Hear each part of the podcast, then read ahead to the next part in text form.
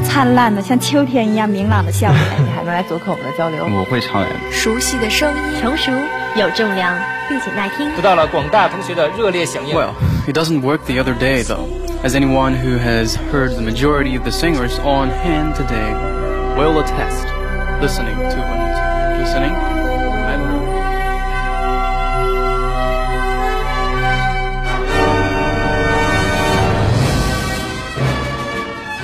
您现在收听的是六零九在线。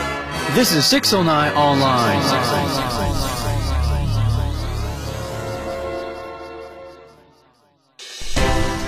美国众议院情报委员会就针对总统特朗普的弹劾调查首次举行公开听证会。中共中央政治局召开会议，分析研究二零二零年经济工作，研究部署党风廉政建设和反腐败工作。中国女排全胜收官，十一连胜成功卫冕。五 G 时代已来临，中国三大运营商公布五 G 商用套餐。习近平主席宣布北京大兴国际机场正式投用。我校获评筹备和服务保障新中国成立七十周年庆祝活动先进集体。这里是新闻进行时，关注新闻热点，汇总全球资讯。欢迎收听二零二二年三月二十五号的新闻进行时。今天是星期五。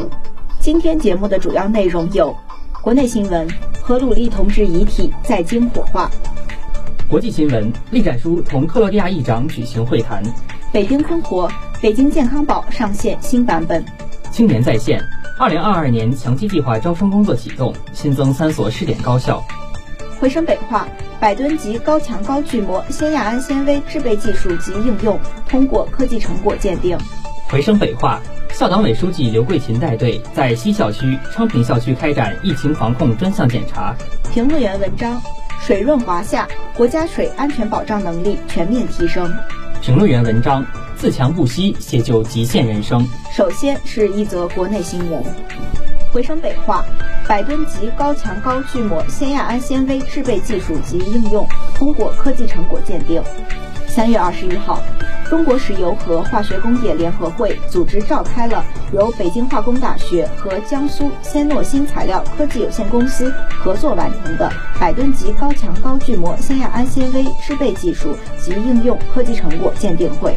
北京化工大学武德珍教授团队开发的高强高聚锾鲜亚胺纤维制备技术，从结构组成到技术工艺，具备完全自主知识产权，生产线核心装备、生产用原辅材料全部实现国产化，产品填补了国内外市场空白。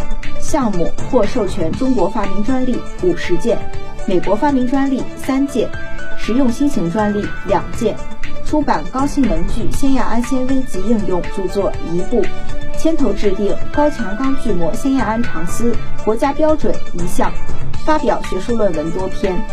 鉴定专家组在听取项目汇报、审查了相关资料，经过咨询和讨论后，一致认为百吨级高强高聚膜酰亚胺制备技术及应用成果整体处于国际领先水平，同意通过鉴定。回声北化。校党委书记刘桂琴带队在西校区、昌平校区开展疫情防控专项检查。三月十七号上午，校党委书记刘桂琴、副校长王峰、党委副书记宋来新、副校长任忠奇、党委副书记、纪委书记屈燕一行，先后在西校区、昌平校区开展疫情防控专项检查。在西校区，刘桂琴一行先后来到校区北门、食堂、快递收发点、实验室和科技园等防疫重点部位。详细了解校门管控工作、风险人员排查工作和防疫物资储备等情况，仔细查看消杀记录和人员出入登记情况，听取了相关负责同志的工作汇报。在昌平校区，刘桂琴一行先后来到校园东门、文科楼在建工地、快递收发点、第一教学楼、紫竹餐厅、洪德书院和防疫健康观察点，重点检查了常态化疫情防控的措施落实情况、校门管控情况。在建工地安全管理情况，快递收发点人物环境同防措施的落实情况，课堂学生佩戴口罩情况和隔离观察人员的管理情况，并慰问了风雪中坚守在疫情防控和安全管理一线的教职员工。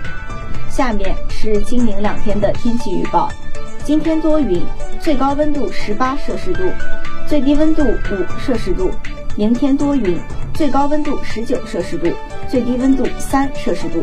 以上就是今天节目的全部内容。编辑倪周平，播音高子怡、陈书涵，导播林一涵。感谢您的收听，我们下期再见。再见。